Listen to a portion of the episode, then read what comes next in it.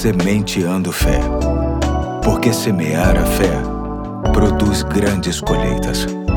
Olá, aqui é o Pastor Eduardo. Hoje é quarta-feira, dia 8 de fevereiro de 2023, e chamo sua atenção para o mais novo ponto da série Infalíveis Promessas, que tem como base as promessas de Deus encontradas na Bíblia e comentadas por Charles Spurgeon, com algumas adaptações de minha autoria. Hoje trago a maravilhosa promessa que se encontra em Isaías, capítulo 41, versículo 10, que diz: Por isso não tema, pois estou com você. Não tenha medo, pois eu sou o seu Deus. Eu o fortalecerei e o ajudarei. Eu o segurarei com a minha mão direita vitoriosa. Essa promessa foi feita a Israel e ainda se mantém para todo aquele que crê em Deus. Quando somos chamados para servir a Deus e, consequentemente, para sofrer pelo Evangelho, avaliamos nossas forças e descobrimos que são menores do que pensamos e menos do que precisamos. Nessas horas, não podemos deixar o nosso coração afundar no mar de inseguranças quando temos a promessa de que seremos fortalecidos pelo nosso Deus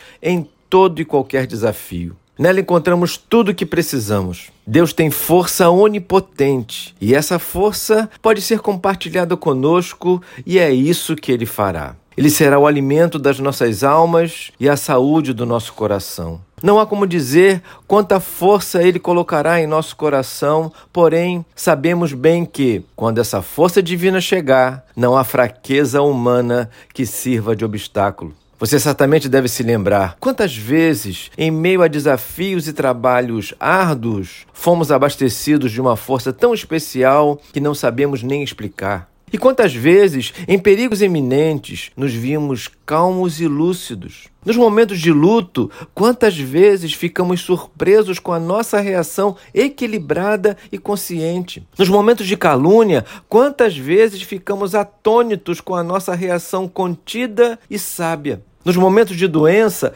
quantas vezes ficamos surpresos com a nossa paciência e disciplina? O fato é que Deus dá força inesperada quando provações incomuns surgem sobre nós. Superamos nossas fraquezas, enfrentamos nossos medos com coragem, vencemos nossas tolices com sabedoria e falamos as palavras devidas e pertinentes. Tudo isso vem do cumprimento de uma promessa de Deus de que estaria nos fortalecendo durante a nossa caminhada nesta terra, especialmente diante dos desafios que surgem. Que seja assim sempre comigo e contigo. Hoje fico por aqui e até amanhã, se Deus quiser.